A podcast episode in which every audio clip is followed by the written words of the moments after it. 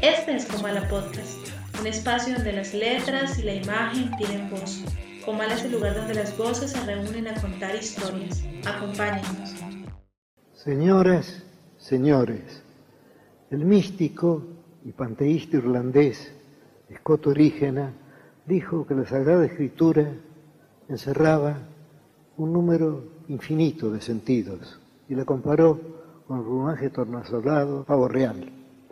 Y siglos después, un cabalista español dijo que Dios había escrito la escritura para cada uno de los hombres de Israel, que por consiguiente había tantas Biblias como lectores de la Biblia, lo cual puede admitirse si pensamos que Dios fue autor de la obra, de la Torá, de la ley y del destino de cada uno de los lectores. Pudimos pensar que estas dos sentencias, el runaje tornasolado del pavo real, de Escotorígena, y la otra, la de tantas, tantas escrituras sagradas como lectores, son dos pruebas de la imaginación celta, la primera, la imaginación oriental, la segunda. Y sin embargo, yo me atrevería a decir que son exactas, no solo en lo referente a la escritura, sino en lo referente a cualquier libro digno de ser este releído. Pensemos lo que dijo Emerson de una biblioteca. Dijo que una biblioteca es un gabinete mágico en el cual hay muchos espíritus hechizados y esos espíritus despiertan cuando los llamamos. Es decir, mientras no abrimos un libro, ese libro es literalmente, geométricamente, un este volumen, una cosa entre las cosas. Pero cuando lo abrimos, cuando el libro encuentra a su lector, entonces ocurre el hecho estético. Si no, el libro es una cosa muerta. Todas estas consideraciones pueden parecer evidentes, podemos agregar además que para el mismo lector el mismo libro cambia, ya que cambiamos, ya que somos, para volver a mi cita predilecta, el río Heráclito. Heráclito dijo, el hombre de ayer no es el hombre de hoy, y el de hoy no será el de mañana. Es decir, estamos cambiando continuamente. Y puede decirse que cada lectura de un libro, cada relectura, cada recuerdo de esa lectura en nuestra imaginación, renueva el texto. El texto está cambiando continuamente. El texto es también, no solo nosotros, el cambiante río de Heráclito. Hola y bienvenidos a Comala Podcast. Mi nombre es Carol Díaz y en este capítulo número 46 me encuentro acompañada de Jorge Sánchez. Hola Jorge, ¿cómo estás? Hola Carol, estoy muy bien, aquí muy emocionado porque hoy vamos a tratar el tema de el libro, algo que está muy cercano a nosotros y además lo vamos a hacer con un excelente invitado, ¿no es así? Sí, sí, sí, claro que sí. Eh, también estamos eh, en compañía de Jimmy Rodríguez, creador de Memorias de un Pistolero, booktuber y por supuesto también amante incansable de los libros. Bienvenido Jimmy, espero que te encuentres muy bien. Me gustaría pues que nos contaras sobre ti, sobre tus proyectos y sobre todo cómo surgió ese amor tuyo por los libros. Hola Carol, hola Jorge, muchas gracias por haberme invitado. Realmente me siento muy honrado de ser parte de este podcast y de este capítulo. Eh, como tú decías, sí, yo soy creador de contenido, tengo mi canal de YouTube que se llama Memorias de un Pistolero. También tengo mi cuenta de Instagram que me encuentran como Memorias Jim Jan, como J-I-M, J-A-N, em, donde siempre estoy subiendo como pues, contenido relacionado con los libros, reseñas, book tags, diferente material de, de lo que hace un booktuber y un bookstagrammer. Y pues mi amor por los libros empezó desde que estaba muy pequeño. Recuerdo que mi mamá me ponía, me daba unos cómics de Condorito, no sé si llegaron a escucharlo en algún momento de esa historieta. Claro, claro. y mm, nada, pues ahorita actualmente pues estudio literatura, ya estoy en octavo semestre, así que pues nada, pues fanático de estar leyendo todo el tiempo. Sí, eso hemos visto en tus perfiles y en tu cuenta de YouTube. Tienes un montón de videos acerca de los libros, muy interesante. Eh, yo les estaba echando una ojeadita y muy, muy interesante. Y cuéntanos, en esta experiencia de ser booktuber y y bueno, y todo lo que estás haciendo, que te confieso, a mí me queda ya un poquito lejos, me siento un, un, poquito, un poquito ya anciano de estas cosas, pero, pero sé que es una movida que, que, está muy fuerte hoy en día con con los jóvenes y con los no tan jóvenes. Así que cuéntanos cómo te va con, esta, con todos estos proyectos que tienes tan interesantes. Pues realmente no creo que puedas decir que estás muy viejo, de hecho creo que soy mucho más viejo yo, pero no, realmente es bastante interesante, o sea, creería yo que lo más importante es hacer las cosas por amor, ¿no? Es hacer las cosas porque realmente te nace, porque te gusta compartir con las personas tu amor por la lectura. De hecho, yo creé mi canal pensando en, pues sí, yo tenía una amiga con la que hablaba de libros, pero solamente era una amiga y ya, no tenía nada más. Y un día, pues por pura casualidad de la vida, me encontré un canal eh, que estaban hablando de libros, unas recomendaciones de libros, y me di cuenta que era un booktuber, y yo como que, bueno, entonces hay gente que habla de libros en YouTube. Y realmente dije, bueno, si yo creo mi canal es para poder contagiar de ese amor por la lectura a la mayor cantidad de gente posible. Eh, ha sido una experiencia maravillosa, obviamente no es fácil, digamos a nivel de cuestiones de crecimiento es muy difícil porque pues la plataforma pues muestra otro tipo de contenido, aparte que no son tantos los lectores, por más que haya gente que le guste leer, no somos tantos, entonces es más complejo como todo ese tema, pero realmente la, la pasión está allí, tener eh, los comentarios, ver cómo la gente interactúa con uno, es algo muy bonito y, y, no sé, muy enriquecedor, aparte de conocer una cantidad de gente maravillosa a través de, de los libros.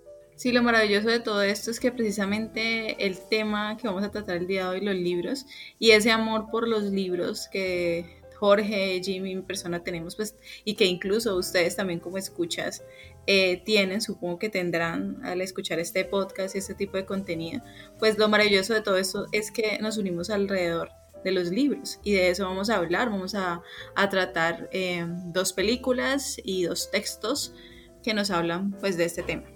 En la parte de cine vamos a hablar de Misery, de Rob Reiner y de Corazón de Tinta Ian Softly, eh, dirigida por ellos. En la parte de literatura vamos a hablar del texto del culto de los libros de Borges y los derechos del lector de Penaca. ¿Qué les parece si comenzamos? Dale, comencemos.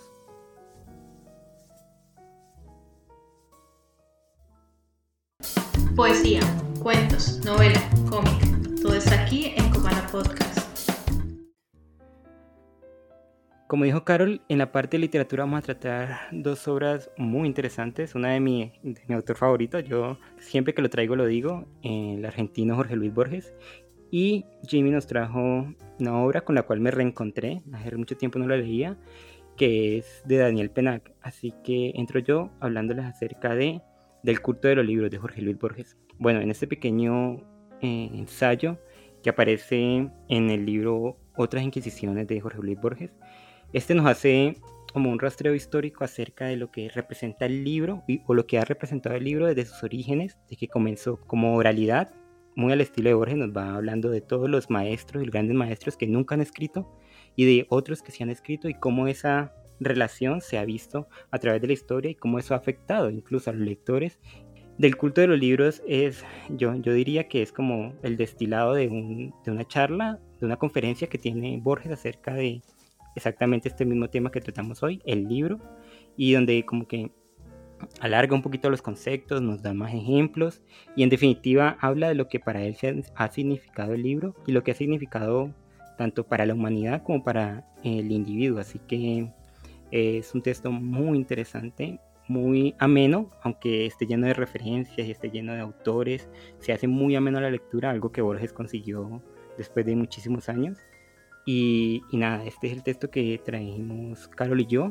Bueno, espero que lo lean. Va a estar en el Facebook. Todos nuestros textos y nuestras películas están en el Facebook subidos. En el Facebook de Comala están subidos, así que allí lo van a encontrar. No se van a arrepentir de leerlo.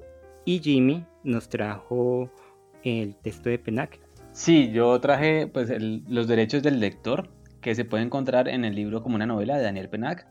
Eh, pues básicamente nos están mostrando un decálogo de derechos que les voy a mencionar así rápidamente. El primer derecho es el derecho a no leer, o sea, no tenemos que enfocarnos en que por leer nos hace mejores personas ni nada de eso. Si tú definitivamente tienes deseos de leer, lo haces, si no, pues no, no hay obligación. El segundo sería el derecho a saltarnos páginas, o sea, si ves que están pasando algo que no te interesa dentro de la lectura, perfectamente puedes omitirlo. El tercero sería el derecho a no terminar un libro. Si ves que estás sufriendo, pues realmente la lectura es como para disfrutar. Y si no le estás disfrutando la lectura, pues deja el libro tirado, no hay ningún problema, nadie te va a juzgar por eso. El cuarto es el derecho a releer. Em, si quieres reencontrarte, así como ahorita Jorge estaba diciendo que se reencontró con Daniel Penac y este, este decálogo, eh, si hay algo que te hizo disfrutar en algún momento, ¿por qué no volver a, esa, a esa historia o a ese texto? El quinto es el derecho a leer cualquier cosa sin prejuicios, que nada, no importa si hay personas que dicen, ah, es que eso es literatura basura lo que sea, si tú lo disfrutas, para ti está bien, pues no tienes que darle como, no sé, explicaciones a nadie más. Lee lo que quieras leer sin preocuparte. El derecho al bovarismo, pues que ese es un término que hace referencia a Madame Bovary, que es la, una novela de Flaubert, eh, pues aquí es donde ella mezcla un poco como la realidad con la fantasía de lo que está sucediendo en las historias perfectamente. Si tú quieres vivir tu mundo de ensueño de lo que estás leyendo, puedes hacerlo. Mm, el séptimo es el derecho a leer en cualquier sitio. Creo que no hay necesidad de más explicaciones, o sea, puedes leer donde quieras. el octavo es el derecho a ojear, pues o sea, si como para descubrir si algo te va a llamar o no llamar la atención, puedes pasar algunas cuantas páginas, mirar más o menos de qué trata y, listo, sin necesidad de estar obligado a que ya lo y tengas que leerlo. El noveno es el derecho a leer en voz alta, también creo que no tiene necesidad de explicación. Y el último derecho es el derecho a callarnos, o sea, no tenemos que estar siempre dando como nuestra opinión al respecto de algo. Cada quien si quiere conversar o hablar sobre lo que lee, está bien, pero si no lo quiere hacer, pues no tiene que compartirlo. Y básicamente es eso lo que encontramos en, esta parte. Y para esta sesión entonces decidimos eh, escoger una línea guía pues para no salirnos de, la charla. Y este tema que vamos a tratar en esta parte de, literatura es justamente eh, cómo los libros tienen influencia sobre nuestra realidad. Y yo especialmente me interesa mucho este tema que sacamos porque, sobre todo por el invitado que tenemos. Jimmy es, o como ya dijimos en la introducción, una persona que le gustan muchos libros y, y pasa ese gusto a través de videos y a través de sus publicaciones en las redes. ¿Cómo ha influenciado los libros en tu realidad, teniendo en cuenta, claro, estas dos obras y en la realidad de otros que tú has conocido, como decías en, en la introducción? Sí, pues realmente siento que me llamaba mucho la atención el proceso que, de lectura que hice con el, texto de sobre Borges, porque ahí veía la relación con la parte religiosa y decía cómo, cómo eso influye en nuestra vida, cómo eh, la religión está presente en todo el momento y cómo a través de la palabra de Dios, por decirlo de alguna manera, eh, nos intentan como regir nuestra vida nos dicen qué es lo bueno y qué es lo malo. Entonces, en cierta forma, nuestra moralidad está basada un poco en todo eso, en lo que nos enseñan nuestros padres. Así que creo que todos nos vemos afectados de una u otra manera por ese lado. Y con respecto a lo de Penac, pues creo que todos hemos pasado por el momento en que Ay, no nos está gustando un libro. Si, no sé, la culpa de si de pronto queremos dejarlo o no queremos dejarlo. ¿Qué hacer? Seguir con una lectura que nos está aburriendo. Mm, tener que leer cosas, no sé, obligatorias, tanto para el colegio en algún momento, como sí, las lecturas del plan lector, o para la universidad, o sea, cosas que a veces ni siquiera puedes decirle que no, pero cómo afrontar tú como lector ese reto. Y siento que está muy relacionado, eh, yo por lo menos no soy, no, no sigo al pie de la letra todas las, todo, todo el decálogo de Penac, eh, porque no sé, hay cosas que yo no simplemente no puedo hacer, o sea, yo no, no me siento cómodo ni feliz em, abandonando un libro, o sea, independientemente si me está gustando o no, termino el libro, así sea como para decir por qué no me, por qué no me gustó, poder hacer una crítica constructiva, por decir, ok, este libro no me gustó por eso y eso y esto, pero si no lo termino, no le doy la oportunidad, pues no, siento que mi crítica estaría incompleta. Aparte, pues, no sé, no me siento bien dejando pues los libros de lado. Sí, es como una deuda, ¿no? Que uno tiene con el libro si lo empecé, por alguna razón lo empecé y si lo empecé pues hay que terminarlo. Yo también en alguna medida siento eso cuando estoy leyendo un libro y, y veo que como que me cuesta. Sin embargo, no le echo la culpa al libro, no sé si te pasa a ti o le pasa a Carol, sino como que el problema está en mí porque no soy capaz de entrar en él y, y llegar a lo que pues me podría ofrecer. Yo creo que es como, como esa relación mística, ¿no? Como que uno dice que el libro llega cuando tiene que llegar, como que el libro encuentra a su lector cuando lo tiene que encontrar, o uno encuentra el libro en el momento.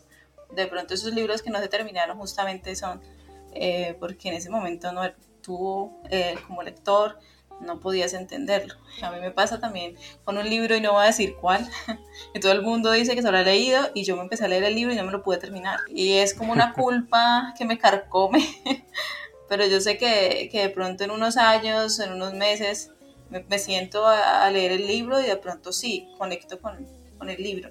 En cuanto al tema eh, que estábamos tratando, que vamos a tratar, yo creo que como dijo Jimmy, el libro es tan importante que en la historia de los seres humanos muchos libros son considerados sagrados y son base de, muchas religiones. Em, por acá tengo una cita de Borges justamente, donde dice, ah bueno, y también a medida que pues estos libros son esa base para las religiones, también se crea, o el mismo Dios se dice que ha escrito ese libro, sea cual sea la religión, en este caso voy a citar pues eh, todo lo relacionado con la religión cristiana, con el cristianismo, dice. Dios que condesciende a la literatura, Dios que escribe un libro. Ese libro nada es casual, ni el número de las letras, ni la cantidad de sílabas de cada versículo, ni el hecho de que podamos hacer juegos de palabra con las letras, de que podamos tomar el valor numérico de las letras, todo ha sido ya considerado. Es esa idea del libro como perfección, como algo que no se puede cambiar, como algo, mm, algo que va a perdurar y que es palabra divina y por ende pues la gente seguía a través de, esta obra como, como su modelo a seguir y, pues como dijo Jimmy, todos estamos permeados de, del cristianismo y por ende de la moral también y, por ende también estamos permeados por esa forma o esa visión. Mm, también creo, considero importante mencionar la parte pues de, de la censura de los libros. Miren que es tan importante esa influencia de los libros a, nosotros como lectores y a nuestro contexto. En muchas épocas han prohibido los libros, los han quemado. En el nazismo quemaban los libros, por ejemplo.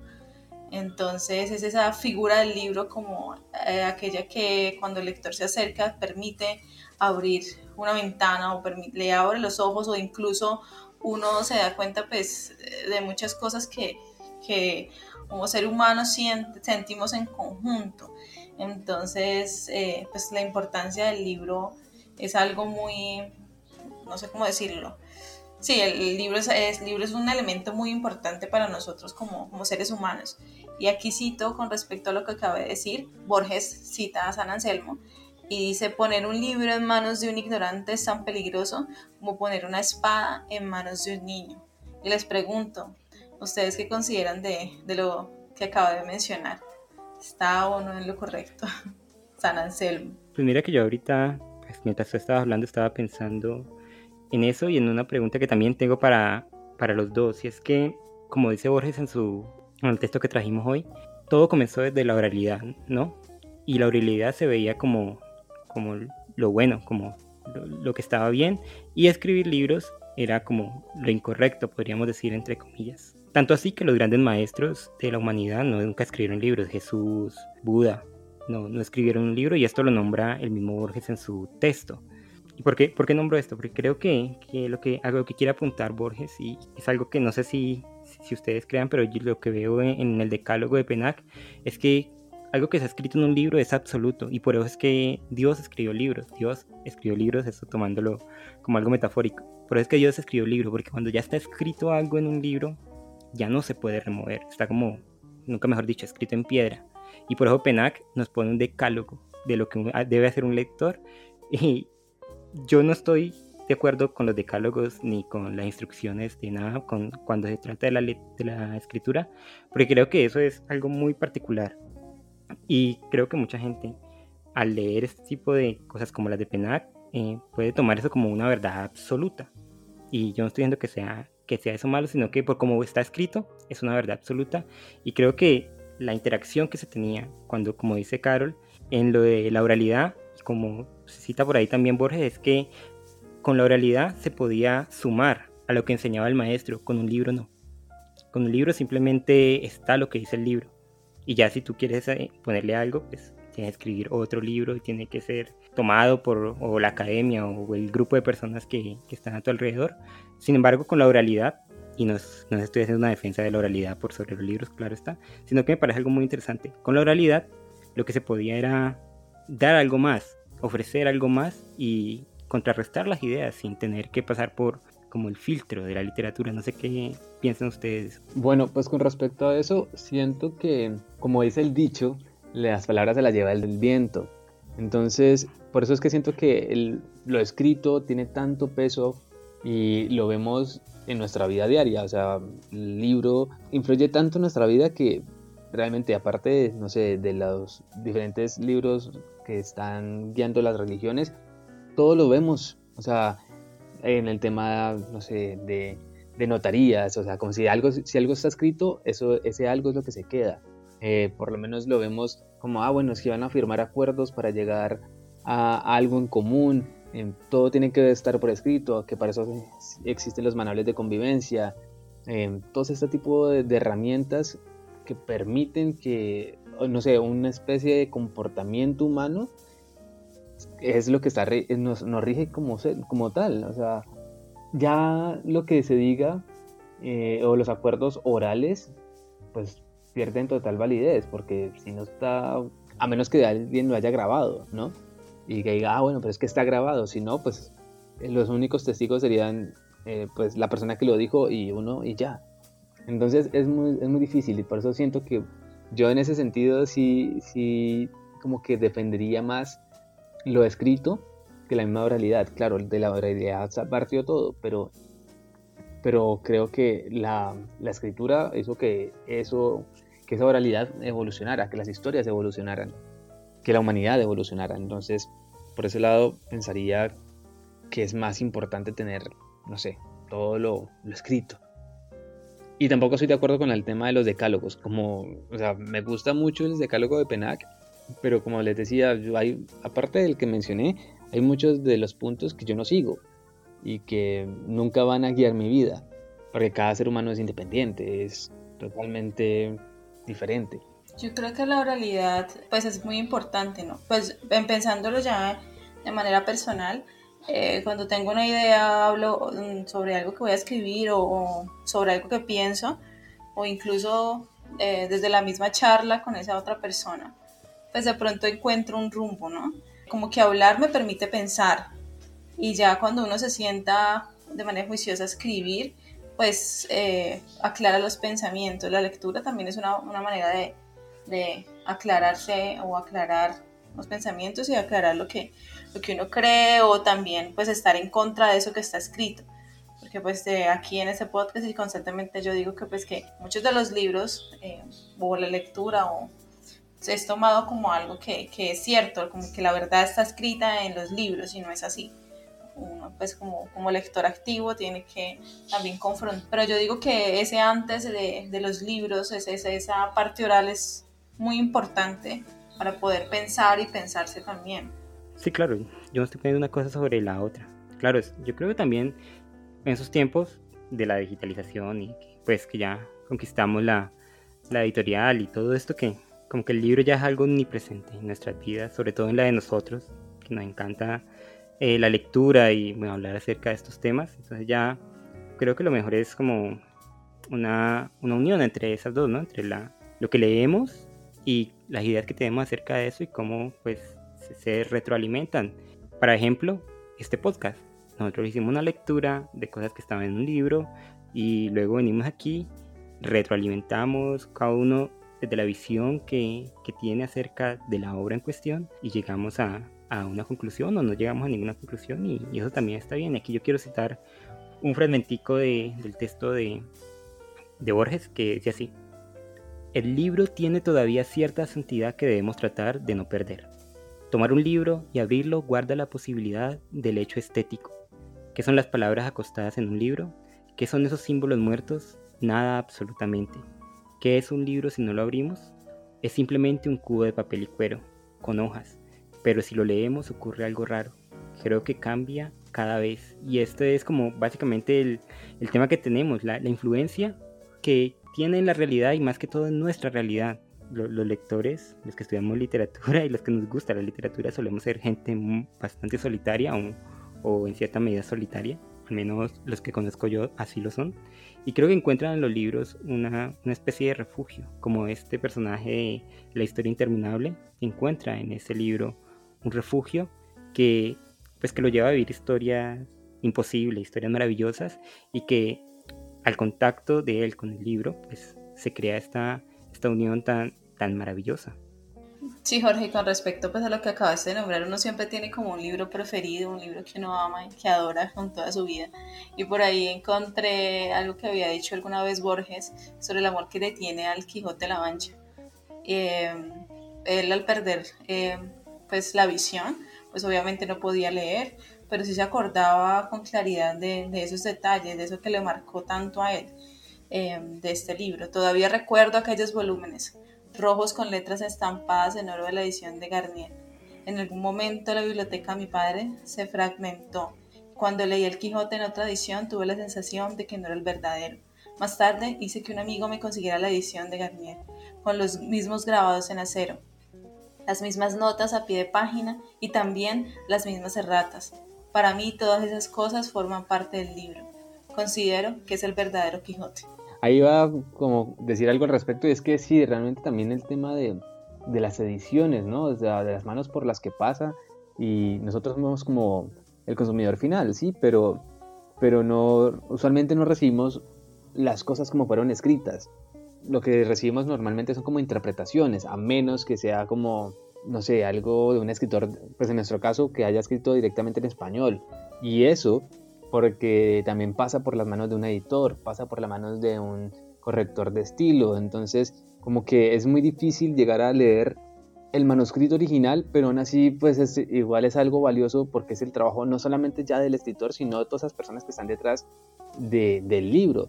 Y eso nos muestra que ah, pues, realmente esta industria, la industria editorial, es algo mucho más grande de lo que pues podemos esperar que hasta también el tema de lo visual, ¿no? De, ah, ¿qué, qué portada puede ser el mismo Quijote o puede ser otro libro clásico o juvenil o lo que sea. Y es como, ¿con qué libro, digamos, poniendo el mismo ejemplo del Quijote, cuál edición quiero leer del Quijote? Esta que tiene una portada, no sé, rústica, solamente en cuero, o esta que se ve una ilustración maravillosa del Quijote. O sea, todo, hay tantos detalles que nos llevan a, a querer leer un libro y a que la experiencia sea tan diferente que pues me parece que es algo maravilloso poder descubrirlo y poder tener como esas opciones a pesar de como les decía no sea directamente lo que hizo el autor o como lo pensó el autor sino las interpretaciones que nosotros damos porque listo el autor crea su libro pero ya cómo lo interpretan cómo lo interpretamos está en cada uno de nosotros como lectores y en esos otros medios que, que están en, en, el camino para, para que luego el libro llegue a nosotros. Sí, al final, como dicen, no, termina bañándose en el mismo río, eh, sino leyendo siempre un libro distinto. Yo recuerdo la otra vez leí, bueno, no, recuerdo muy bien, pero tengo la idea ahí que, que, leí un libro y después lo volví a retomar y, y no era el mismo libro que yo había leído. Y eso es lo maravilloso, la actualización de, de los libros a través pues de, de nosotros, de nuestro papel activo como lector, lectores. Yo le quería preguntar a Jimmy, para ti que trabajas con los libros y bueno, tu vida en cierta medida gira alrededor de ellos, ¿qué significan? Realmente pues siento que es casi como si fuera un todo. O sea, yo no me veo mi vida sin libros. De hecho, yo sí estudio licenciatura en literatura, pero mi, mi plan en sí aunque puedo llegar a hacerlo, no tengo ningún problema porque me gusta y lo he hecho. Eh, no, mi plan no es ser maestro, mi plan es ser editor, ¿ya? Entonces, ¿qué más placer tendría yo siendo un editor que estar leyendo prácticamente toda mi vida? Entonces, pues podría decir, así, así suena muy romántico, que los libros son como mi vida. Ahí es mi refugio, mi felicidad, mi... O sea, no quiere decir que no tenga vida, ¿no? Obviamente tengo una vida eh, social, personal, sentimental, pero, pero este es como el lugar donde me, donde me siento bien, uno de los lugares donde me puedo sentir bien y me puedo sentir cómodo y que sé que en, las páginas de un libro voy a encontrar mundos que de pronto no puedo conocer de otra manera. Entonces, pues realmente para mí no, hay, mi vida sin tener un libro al lado. Y quiero terminar con un fragmento del texto de, de, Borges que va muy de la mano con lo que acaba de decir Jimmy. Cita a Borges a León Bloy. Dice, León Bloy escribió, No hay en la Tierra un ser humano capaz de declarar quién es. Nadie sabe qué ha venido a hacer en este mundo, a qué corresponden sus actos, sus sentimientos, sus ideas, ni cuál es su nombre verdadero, su imperecedero nombre en el registro de la luz. La historia es un inmenso texto litúrgico donde los iotas y los puntos no valen menos que los versículos o capítulos íntegros, pero la importancia de unos y de otros es indeterminable y está profundamente escondida. Bueno, yo también me uno a lo que tú dijiste. Para mí la, última parte del texto de Borges es magnífico y yo creo que puede resumir un poco el tema que estamos tratando el día de hoy. Según Bloy, somos versículos o palabras o letras de un libro mágico y ese libro incesante es la única cosa que hay en el mundo. Es, mejor dicho, el mundo.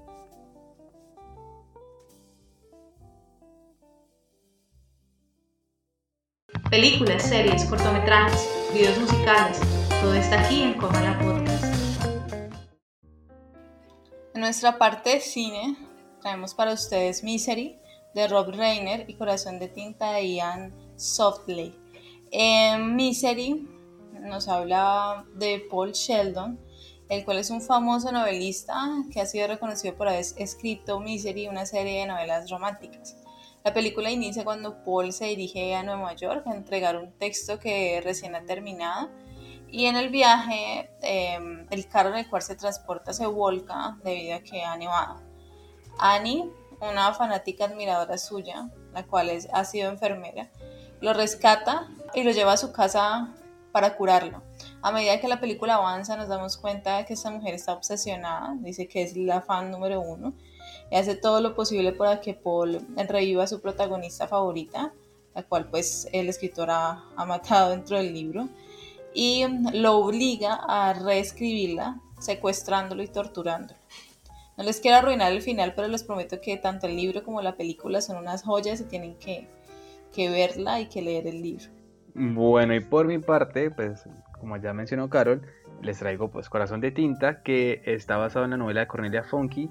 Y pues nada, es un libro lleno de, de, fantasía, donde vamos a encontrar un personaje que tiene la capacidad de que cuando lee en voz alta puede extraer cosas o personajes de los libros para que aparezcan en la vida real. Pero también tiene como esa capacidad inversa de enviar a alguien del mundo real al mundo de los libros. Entonces, este personaje de una manera súper trágica se dio cuenta de su poder cuando estaba leyéndole a su esposa y a su hija sobre un libro que se llama Corazón de Tinta justamente y salió un personaje de ese cuento, de esa historia, pero su esposa desapareció, su esposa terminó dentro de la historia. De ahí él va a dejar de leer en voz alta y va a huir porque libera a varios personajes de esa historia y van a empezar a perseguirlo y él va a estar mucho tiempo de su vida huyendo. Eh, nunca va a darle explicaciones a su hija que estaba muy pequeña cuando su madre desapareció. Toda su, su vida se la pasa reconstruyendo libros, siendo como un doctor para esos libros que están pues deteriorados o están pues digamos como que en las últimas. Entonces él siempre va a guiar su vida, toda su vida va a estar enfocada en los libros y su hija también va a estar va a crecer como una gran fanática de la lectura.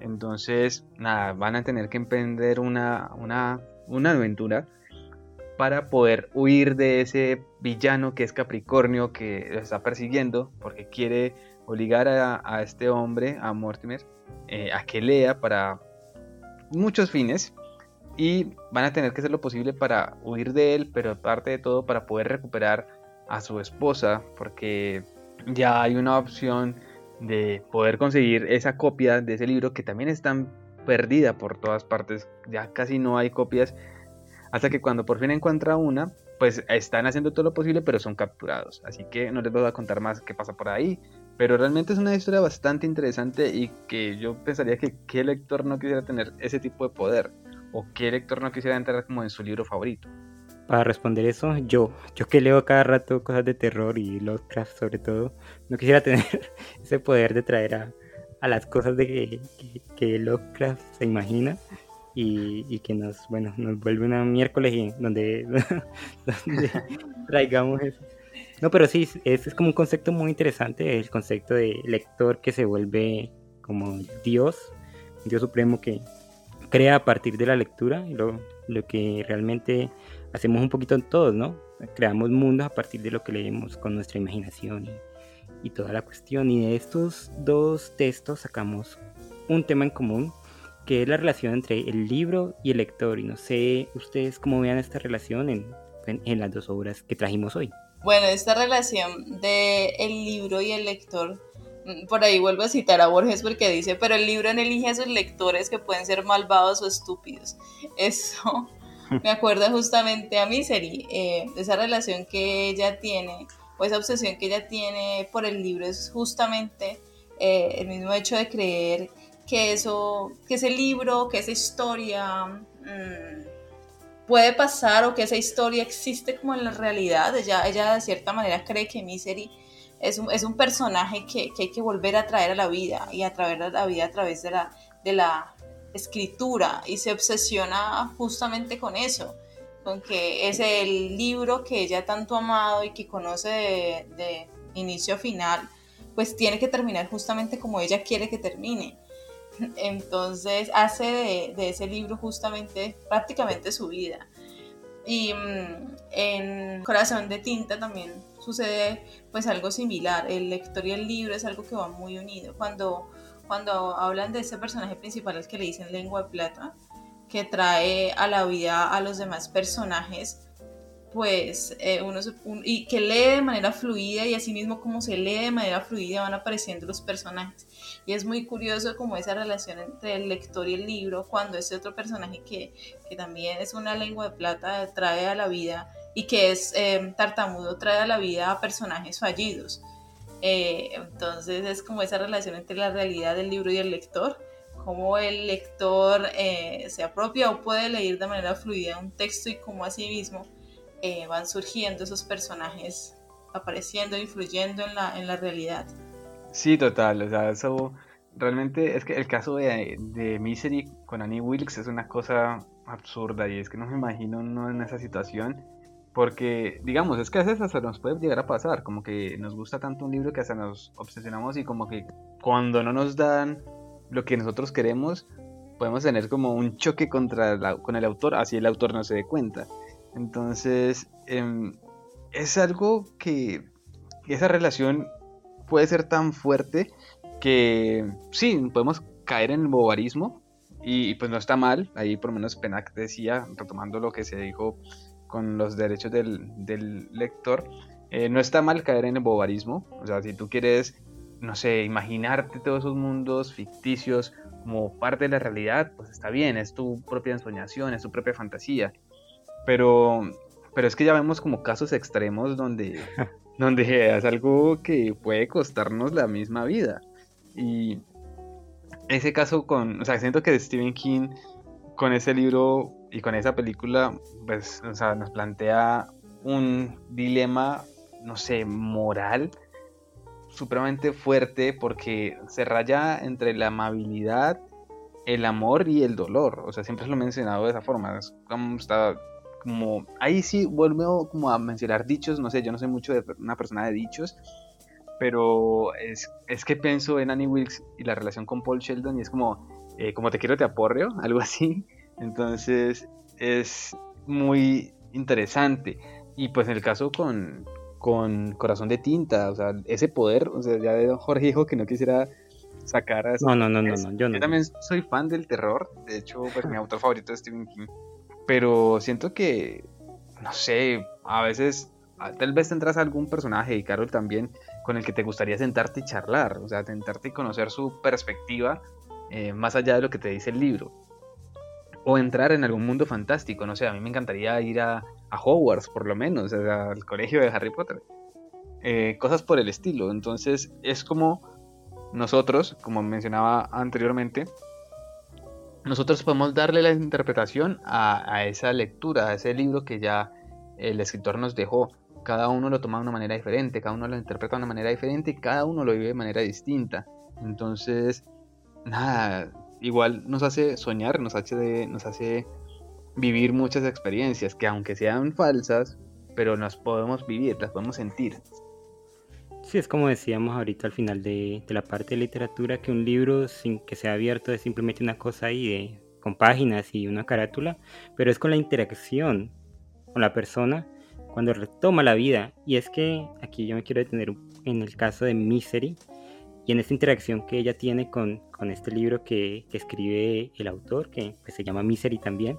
Y es como que ella ha puesto en esa saga de libros, porque son como ocho, toda su desesperación, toda su tristeza, toda su soledad, todo lo que ella ha sufrido, porque ha sufrido bastante y también ha hecho sufrir mucho, pero eso lo vemos después, ha sufrido mucho y además ella está como enferma de la cabeza.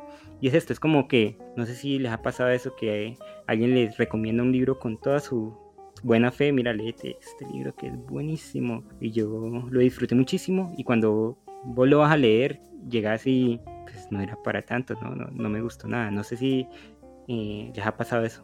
Eh, sí, sí, total. Sí, estoy totalmente de acuerdo. A mí me han recomendado varios libros eh, que dicen, oh, este libro es increíble, ve a leerlo y es como que, no, por Dios. O las mismas expectativas que uno se hace porque sea tal autor o por tal título, o sea, porque el título te llama la atención o por la portada. Entonces también juega en tu contra esas expectativas, no solamente lo que la gente dice, sino lo que tú también esperas.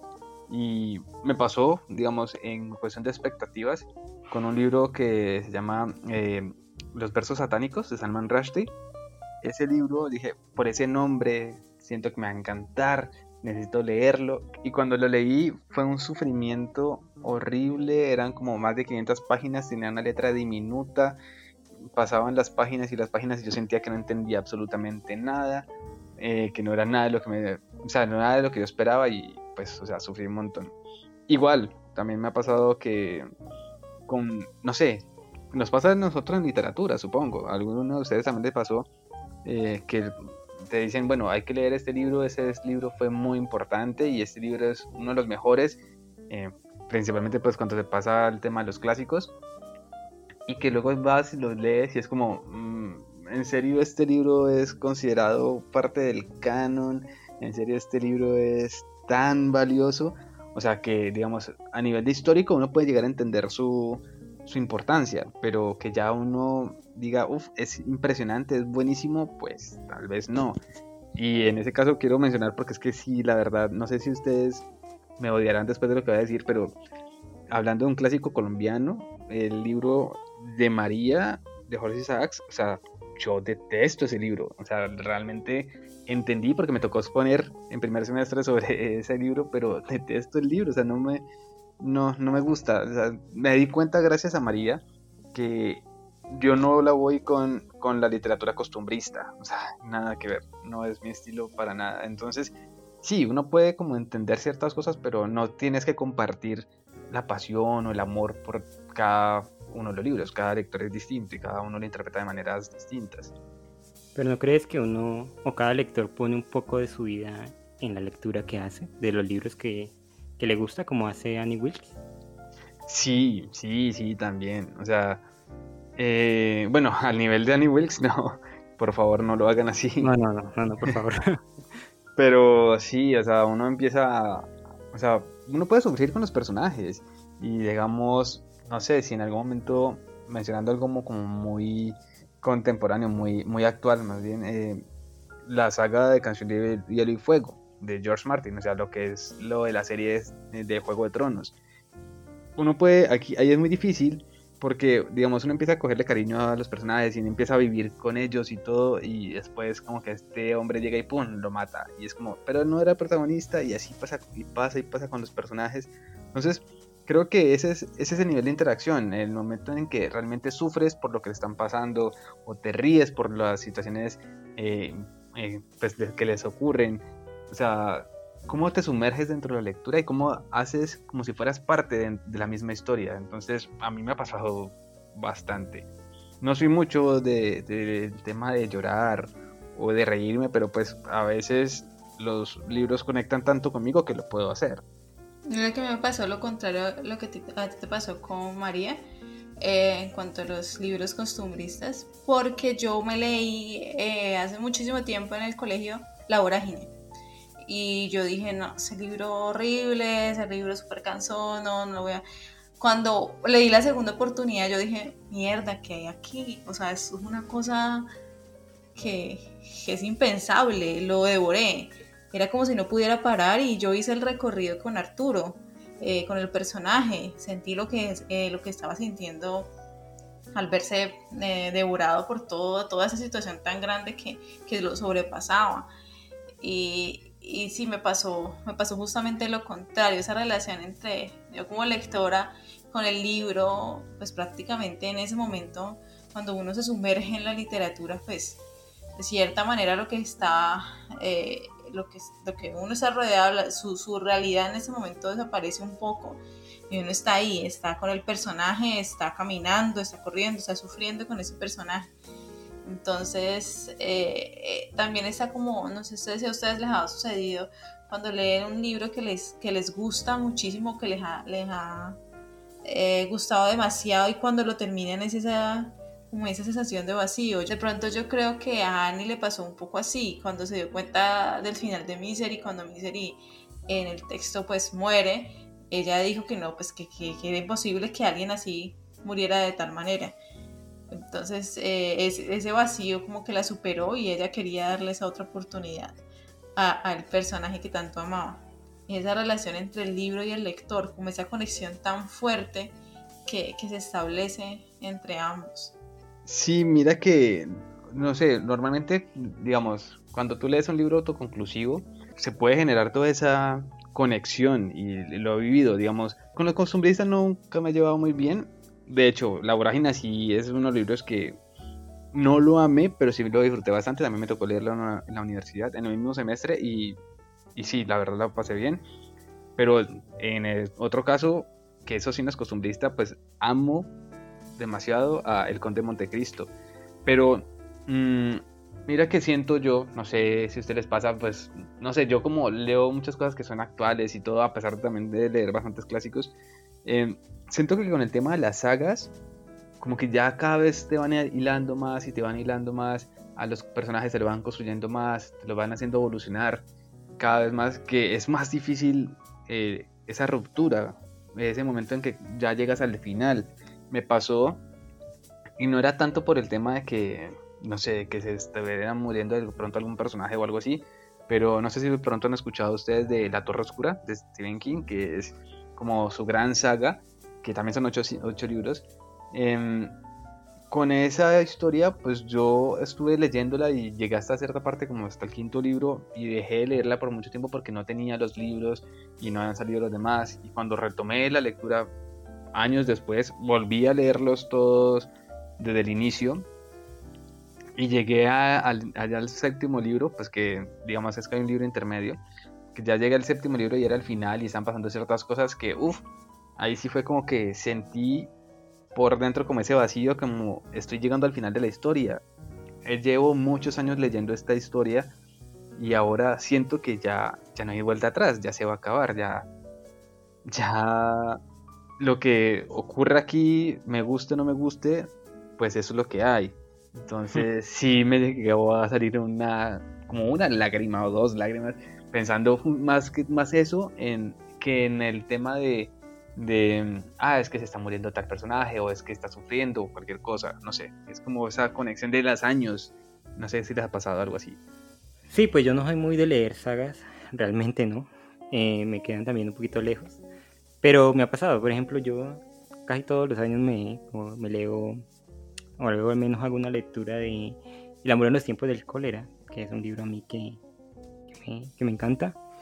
Y, y, sí me pasa eso, como que, aunque lo he terminado ya 10 veces, cuando llego al final siento el vacío de dejar al pobre Florentino Ariza y, bueno, y a todos los personajes que aparecen por ese libro, así que, que entiendo esto y, no, les parece a ustedes, no sé, Jimmy que tiene un poquito más de experiencia en este tipo de, literatura que cuando se lee libros con una misma temática, con una misma historia, unos mismos personajes, como la misma Torre Oscura, como los libros de Juegos de Tronos, como que en la lectura nos, nos quita un poco como, como el personaje de Corazón de Tinta, que cuando lee, se lee un libro le quita algo, le quita o la esposa en un momento, o bueno, se le lleva algo. Todo lector o todo buen lector hace que, que algo se vaya. Y, y, aquí cuando Carol mencionó a este otro lector que hay en la película, este que tiene problemas de habla y que cuando lee saca a la gente como con, con tinta en la cara y con pedazos del libro, es como la, la contraposición ¿no? entre buen lector y mal lector. ¿No, ¿No les parece que así como leemos,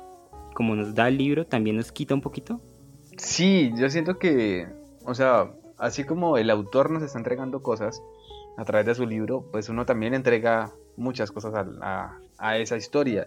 Le entrega, como decía, eh, cada, pues cada uno es distinto, ¿no? Le entrega sus lágrimas, le entrega sus sufrimientos, sus alegrías, sus tristezas, le entrega su tiempo, o sea, eso es lo que creo que más entregamos, ese tiempo, que sí, que lo entregamos con amor, pero pero es un tiempo que, que ya pasa y que, y que no va a volver. Por eso me parece que también importante pues para las personas que puedan hacerlo, como dice Penac, que si no quieres terminar un libro no lo termines, porque eso es tiempo de tu vida que no va, no va a regresar. Pero siento que, que, o sea, realmente a la hora de leer, sea un buen o sea un mal lector, estamos entregando muchas cosas. Obviamente la idea es pues, ser buenos lectores, ¿no? Y, y, leer de manera crítica, no quedarnos con lo primero que entendemos o con lo superficial, sino intentar ahondar un poco más, sin que deje de ser divertida la lectura. Ya, para mí, aunque pues en muchos momentos no se considere así o para la academia no siempre sea de esa forma, la lectura debe ser entretenimiento, debe ser hay un modo para que la gente explore otros mundos, para que conozca otras cosas. No solamente debe ser eh, leer en sentido intelectual, sino leer para disfrutar. O sea, tenemos en nuestra vida tantas cargas, tantas cosas, tantas responsabilidades que ¿por qué no poder tener ese espacio para ser felices y para entretenernos? Ya, entonces, siempre y cuando, pues obviamente, cada uno lea de manera crítica, ¿no?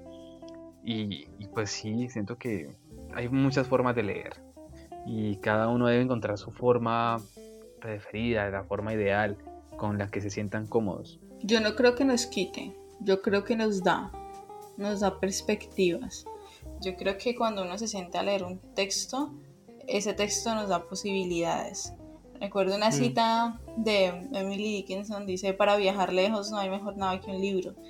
Y, y qué cosa tan maravillosa poder regresar o poder viajar con Odiseo, poder sufrir con Emma Bovary, eh, sobre todo también eh, enloquecer un poco con el Quijote.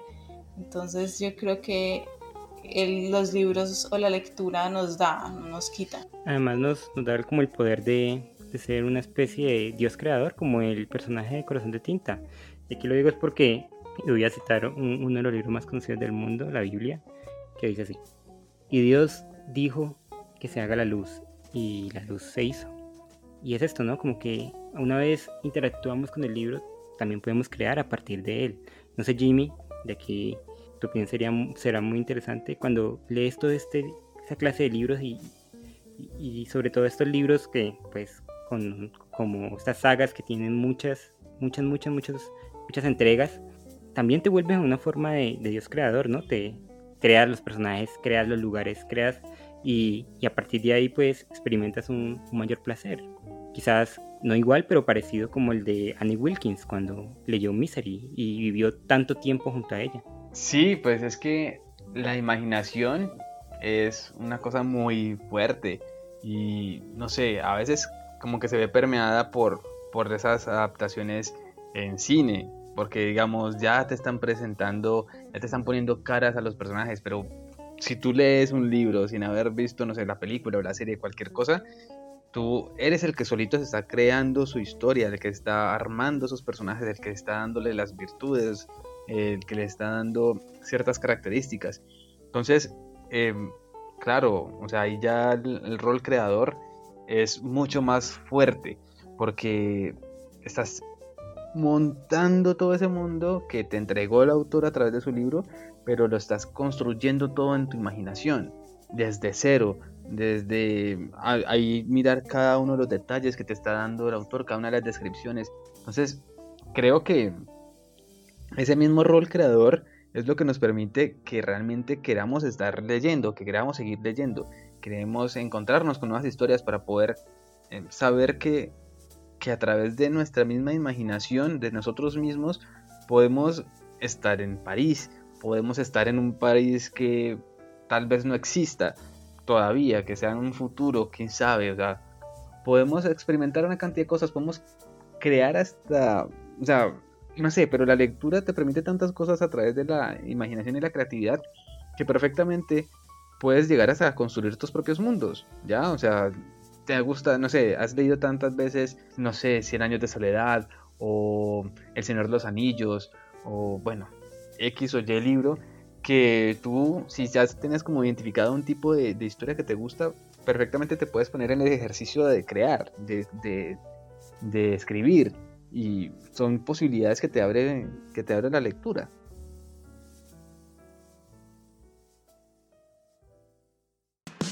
Hechos curiosos, notas sobre cultura, sociedad. Todo está aquí en Cubana Podcast. Bueno muchachos, para nuestro dato curioso de esta semana traigo un dato que es triste y que toma como parte algo de nuestra niñez así que les voy a estropear un poquito la infancia. Todos ustedes se han visto una película muy conocida de Pixar llamada Buscando a Nemo. Sí. Sí, yo también me traumé con un dato curioso. Tú sabes que a mí me encantan los datos curiosos, ¿no? Yo soy... a ver, yo soy fan de los datos curiosos. Y... ¿Qué recuerdo tienen de esa película? Eh, yo, yo me acuerdo que yo me di que, que, después de haberla visto me di cuenta que los peces payaso cuando no hay mm, eh, hembras cambian de, de sexo entonces de ¿te diste cuenta de eso viendo Buscando Nemo? no porque yo investigo después de ah porque nerda.com ya, ya jamás haría algo así entonces Carol dijo ¿por qué? ¿cómo fue capaz de criar ese niño ahí solo? Entonces me di cuenta que eso pasaba. bueno, Jimmy, si no sabes, a mí me encantan los datos curiosos, entonces siempre estoy como buscando cosas. Pero Jimmy, ¿qué, qué recuerdos tiene esta película? Yo me la vi, pero realmente no me afectaría la infancia porque la vine a ah, ver, eh, no. sé, hace por ahí dos años apenas. Ah, pero es que vos estás joven. ¿Qué va? ya estamos viejitos. Yo soy más viejo que usted. Nosotros no la vimos cuando salió en cine y toda la cosa. No, yo nunca me la, no sé, nunca me llamó tanto la atención. Me la vi. Hace parte de mi infancia. No, si te dijera si te dijera las películas que hacen parte de mi infancia, te darías cuenta que soy mucho más viejo que ustedes. No, para nada. Por bastante. a, vos, te hablen de yo no de, de Escuadrón Suicida para arriba. No, no, me vas, a hacer, me vas a hacer como revelar. A ver, película que sea de mi infancia. Ahora dice por ahí Los Goonies de 1980. Eh, casi, casi. No, ah, el, Rey León. El Rey León hace parte. Ah, pero ah, de la mía también. Sí, claro. Pero Aladdin, pero, o sea, las primeras ediciones, no, no nada de remasterizaciones ni de películas. De la nueva Disney.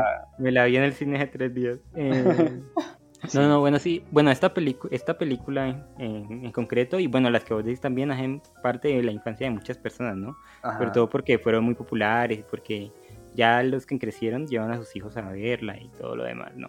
Yo también me di cuenta a través de ella que tener mala memoria tampoco está mal. Y yo, que suelo tener un poquito de mala memoria, me identifiqué con, con Dory, la, la pececito, que, que no me sentí tan mal con mi mala memoria. Pero el dato curioso que les traigo hoy, y ya que no va a afectar a Jimmy, lo puedo decir sin ninguna clase de, reparo, va en parte con, el final de la película.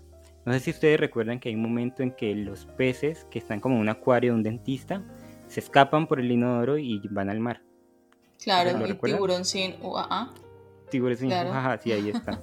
Entonces, eh, al raíz de Buscando a Nemo, muchos niños, inspirados por la película, quisieron hacer lo mismo, quisieron liberar sus mascotas, sus pececitos eh, que tenían en los acuarios, a la vida salvaje y los tiraban por, los, eh, acueductos y los, y los dejaban libres, digamos. Sin embargo, un estudio que, se hizo pues, para, ver cómo afectaba esto a la fauna natural, al ambiente, a las hábitats naturales, pues nos dio a entender que, esta era una práctica mala para el medio ambiente. Esto, esto lo sacó un científico llamado J.M. Mullet en un libro que se llama Ecologismo Real y, y un fragmentico dice así. La mayoría de los acuarios caseros son de especies exóticas o tropicales, que son muy vistosas pero que se suelen morir en aguas frías. El problema es que la película también se vio en Florida, con lo que en el Caribe ahora mismo hay colonias de peces escorpión, originarios de Asia, que están causando verdaderos estragos. Y, aquí les pregunto, ¿qué les parece este tipo de, pasos? Sí, y aquí ya lo hemos hablado antes de como de la, ficción, que es una película súper bonita para niños, como que quiere enseñar ciertos valores, a, esto, en que, que, los niños como que pongan en práctica y que sin querer, tratando de hacer algo bonito, estropeen un ecosistema. Mire, con respecto a eso, hace poco vi una, un video de, una muchacha que tomaba unos huevos de, ranas. ¿Tú has visto donde cuando los, las, las, ranas tienen huevos, pues tienen un montón, ¿no? Y tomaba ese líquido donde están los huevitos y lo pasaba de un lago al otro. Entonces lo que está haciendo es justamente lo mismo, pues supuestamente tratando de conservar la especie, pero buscando esa conservación de esa especie, que, esa especie pueda como ir para otras zonas, pues está haciendo lo contrario, está dañando un ecosistema. Em, con respecto a lo que dijiste, eh, hace poco me dio un documental justamente sobre eso, que muchos locales están cazando de manera artesanal esos peces porque realmente el daño que están haciendo al ecosistema marino es inmenso, es grandísimo, tanto así que muchas especies también han desaparecido, están desapareciendo a causa de este, de este pez. Sí, es ese pez que sale en la película que tiene como cicatrices, que es como todo misterioso. Eh, ese es el pez que, está causando los mayores estragos en, los diferentes ecosistemas donde llega. No sé, Jimmy, ¿qué, qué, piensa de esta noticia tan...? Pues realmente es muy fuerte, o sea, porque a eso es lo que decía ahorita sobre leer críticamente. Y obviamente sí, pues aquí también una película también se puede leer. Y obviamente es una película dirigida para niños, pero los niños la idea es que estén acompañados por sus padres y hay cosas que la idea, pensaría yo, es que las cosas deberían ser explicadas por sus padres, que no quede, sí, es en entretenimiento, pero hay ciertas cosas que pueden generar cierto tipo de comportamientos, como ya lo comprobamos aquí, y que deben ser analizadas más a profundidad, explicarles a los niños, vean, es que no quiere decir que porque en la película tiren a los pececitos por el, las, por el inodoro, vayan ustedes a hacer lo mismo, ¿ya? O sea, eh, es como jugar con, esa responsabilidad y, generarles ese, ese como amor por la por, por el medio ambiente que ya de por sí lo están mostrando a través de ese intento de liberación de los, de los pececitos, pero, pero que no, o sea, que hay mucho más allá. Y eso creería yo que es un papel que deben cumplir los padres. Sí, pero muchas veces ni siquiera los padres saben ese tipo de cosas. ¿No te parece que pues tampoco uno no uno es versado en todo? Yo de hecho me acabo de enterar ahorita leyendo esto que, que este tipo de peces son, son, malos para el medio ambiente, pero sí, tienes razón porque mira que en muchas ocasiones ha ocurrido que los niños tratando de imitar algo que en una película digamos de superhéroes, a Superman, incluso a Batman, el hombre araña, se tiran por los por, las azoteas, se tiran de, los balcones y, bueno, y terminan o, muriendo o sufriendo accidentes muy fuertes. Y es como que ellos no tienen un filtro, claro. Sí, o sea, obviamente lo que tú dices es cierto, no todos los padres o no todas las personas deben saber absolutamente todo tipo de circunstancias, pero independientemente de eso, es que hay ciertas cosas que, que pues te pueden quedar sonando, o sea, eh, no, no digamos, bueno, sí, diciendo eh, específicamente el tema de, de lo de la costumbre de pronto de los niños empezar a tirar los peces por las alcantarillas o a intentar liberarlos así a lo loco, pues eso es un comportamiento que saben que perfectamente puede llegar a ser adquirido. Y más allá de que investiguen que ah, es que eso puede generar un caos en el ecosistema, em, em, lo que pueden pensar es como, vengan, o sea, piensen que de pronto ustedes lanzan a, sus, a los pececitos por allí, pues se van a morir en el, en, el alcantarillado. Pueden llegar a pensar en algo así, ¿ya? Entonces, es como, no sé, analizar como cierto tipo de comportamientos y hablar al respecto. Y además como darles la guía que no todo lo que pasa en una pantalla puede ser replicado en la vida real y que al hacerlo tiene consecuencias, ¿no? Como tú dices, si lanzas a tu pececito por el, por el baño queriendo ayudarlo, quizás puedas afectarlo. No, sí, como, como Jimmy dijo, pues uno no tiene que ser versado en todos estos temas de ecología ni nada por el estilo, pero como para tener una, una cierta idea de que el acto en sí es, pues puede ser dañino. Por lo menos, o sea, también llegando como películas clásicas de Disney, cuando si ven una película de Hércules que así sea muy diferente el, tema mitológico, pero si ven en esa parte de las 12 tareas que hace Hércules, cuando él le golpea a, a este perro gigante, al Cerberus, o sea, no quiere decir que ahorita los niños vayan a ir a coger a golpes a los perros, por lo menos. O sea, son cosas que perfectamente pueden ser replicadas por un niño, pero pues con la guía del padre van a hacerle entender que no, que eso es solamente una película y que sí, que igual los animales deben ser respetados. Porque claro, ahí Hércules le pega a la hidra, le pega a la medusa, le pega al, al cerberus, o sea, le pega a una cantidad de animales, a Minotauro. Y, entonces, pues, ¿qué? O sea, ya van a llegar los niños a llegar mm. a golpear a los animales, pues no. Sí, niños, no les peguen a los minotauros, qué pecado. Por favor. La cuestión es eso, es, es eh, como dicen por ahí, educar para la vida, ¿no? Entender que, pues, que, lo que se presenta frente a una pantalla, pues también, eh, pues que no debe ser replicado a pesar de que se vea eh, en una película infantil. Y de hecho muchas productoras están pensando en películas que, que es que, pues, que afecten de manera positiva el pensamiento de de, los niños, ¿no? O, muestren eh, algún, lugar específico de algún país, que muestren sus costumbres, no tan cerrado como muchas veces han, mostrado en las películas antiguas, por ejemplo, de Disney, de un estereotipo de, ser humano, sino que también a través de las películas eh, los niños y las personas que consumen este tipo de contenido pueden abrir los ojos y conocer un poquito más de lo que el mundo les ofrece. Y, me parecería interesante incluso, eh, digamos, yo, yo siempre lo pienso, bueno, yo soy docente y, y esa película podría ser un pretexto para explicar eh, eh, el hábitat de, por ejemplo, de, los peces, ¿no?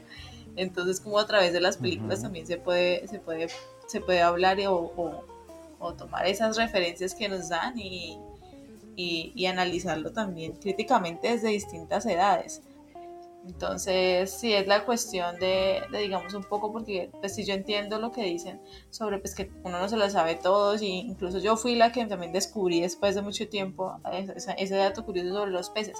Entonces yo más, yo más de, de, creer que, que, pues que obviamente muchos niños eh, repiten, niños, niñas repiten lo que ven en las películas, pues es como también por parte de los padres o la persona, la figura de autoridad en ese momento, de, también estar informados sobre lo que el tipo de producto que, sus hijos están consumiendo. Yo creo que el mensaje de Buscando Nemo en esa parte de la historia va más hacia los adultos que hacia los niños. Porque si el niño ve la pecera en su casa y ve el pescadito y dice que pecado el pescadito, se siente mal en la pecera, entonces lo voy a sacar, es un pensamiento de niño. Y obviamente es, es comprensible que esa, se, se razone de esa manera. Sin embargo, cuando es adulto, Y, por ejemplo, ve la película, ve que los pescaditos en, la pecera no se sienten nada gusto. Hay uno que está loco porque, porque sale burbujitas, se vuelve como obsesivo por eso. Hay otro, pues el que está todo lleno de, cicatrices, se siente mal porque él quiere salir y lo ha intentado muchas veces y no puede. Y, e incluso, bueno, están como, cuando, cuando llegan Nemo se, se, ponen muy felices porque viene alguien de, de lejos, entonces sufren. Y yo creo que ahí como, como ya persona formada como un adulto, uno piensa, pues, no, pues no, no va a poner a racionalizar a los pececitos, pero quizás ellos no, no se sienten a gusto en ese, en ese ambiente, o quizás no, no, está bien tener ese tipo de animales como mascotas ahí, más que mascotas como adornos. Bueno, puede ser eso que llegue al adulto y, pues, y de una evita que, que, el niño pues haga lo que, lo que están haciendo. Además, esa película es totalmente anticonceptiva. ver esa niñita pegándole el, el vidrio a los peces. Sí, es horrible, ese, personaje es terrible. Sí, yo también creo lo mismo, como ponerse en el, o sea, muestran la mirada. un hijo y se te pierde. Eh, muestran la mirada de, de, de, esos que están detrás del vidrio, ¿no? Me acordaste del texto de Cortázar, la Axolotl, donde la Axolotl mm. eh, mira y es también el otro, entonces eh, pasa de alguna manera algo parecido. Y, y, yo creo que también por eso yo me volví vegetariana. entender el dolor de los demás, entender que, es un ser vivo, que está ahí prácticamente como prisionero, o sea, es algo triste. Pasar toda su vida encerrado en, en una cajita es muy triste.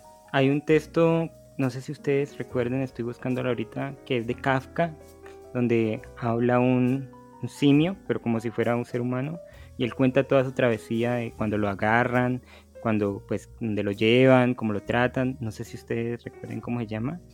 Sí, yo sí me he leído ese texto, déjame yo. Se llama como confesiones de algo, no me acuerdo, pero bueno, pero es es como la mirada del animal detrás de lo que le pasa y cuando pues cuando realmente uno se pone en su pellejo y también está este este libro tan tan conocido y que a mí me encanta y que me lo, leería ahora mismo que es La llamada de la selva de Jack London. De Jack London eh, en este libro pues nos encontramos con la historia de un perro, un perro como de, de, una familia de clase alta que es secuestrado y llevado a, a, trabajar, a trabajos muy duros y que en ese camino lo, lo van domando y que él encuentra su, como su parte salvaje.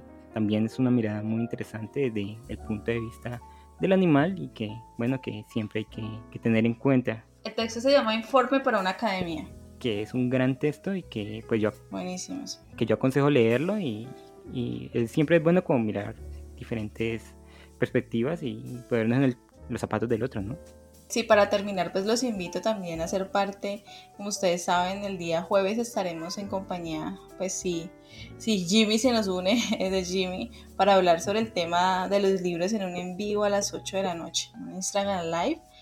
Em, recuerden enviarnos también eh, sus notas de voz eh, con extractos de textos, con comentarios sobre películas, de la lectura de un poema, con lo que ustedes quieran y esa información será junto pues, a este podcast principal.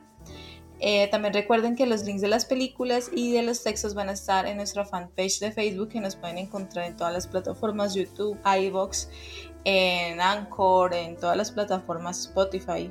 Em, para escuchar podcast. Mil gracias a Jimmy eh, por estar y por acompañarnos el día de hoy, por haber accedido a tener esta charla tan interesante. A ti siempre, Jorge, por estar aquí y sobre todo a todos por escucharnos. Sí, Jimmy, te agradecemos mucho.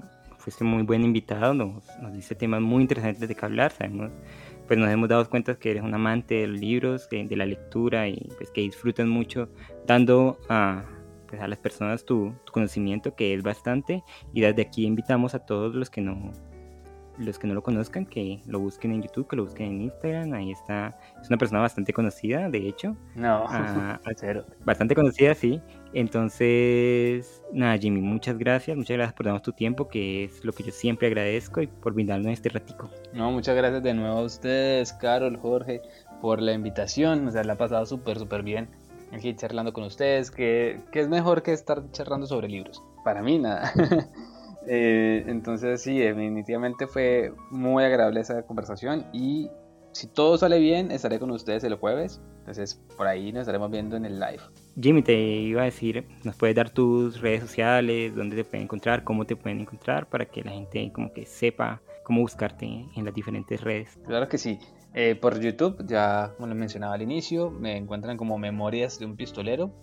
Eh, mi nombre es Jimmy Rodríguez. Y también en Instagram y pues en Twitter también me encuentran como arroba memorias Jim o sea J-I-M-J-A-N. Aclaro solamente la última parte porque pues viene una M y luego una N, entonces se confunden. Eh, pero ahí está, ahí me pueden encontrar. O si no, pues directamente en Instagram me pueden buscar como Jimmy Rodríguez y ya aparecerá y verán como, ay, Memorias Jim ahí está ahí me pueden encontrar. O nosotros también pondremos los, sus links de contacto en, nuestras publicaciones cuando subamos el, el audio. Así que muchas gracias a Jimmy, muchas gracias a Carol. Este fue nuestro capítulo número 46, el cual lo dedicamos al tema de el libro. Muchas gracias por estar aquí y hasta la próxima.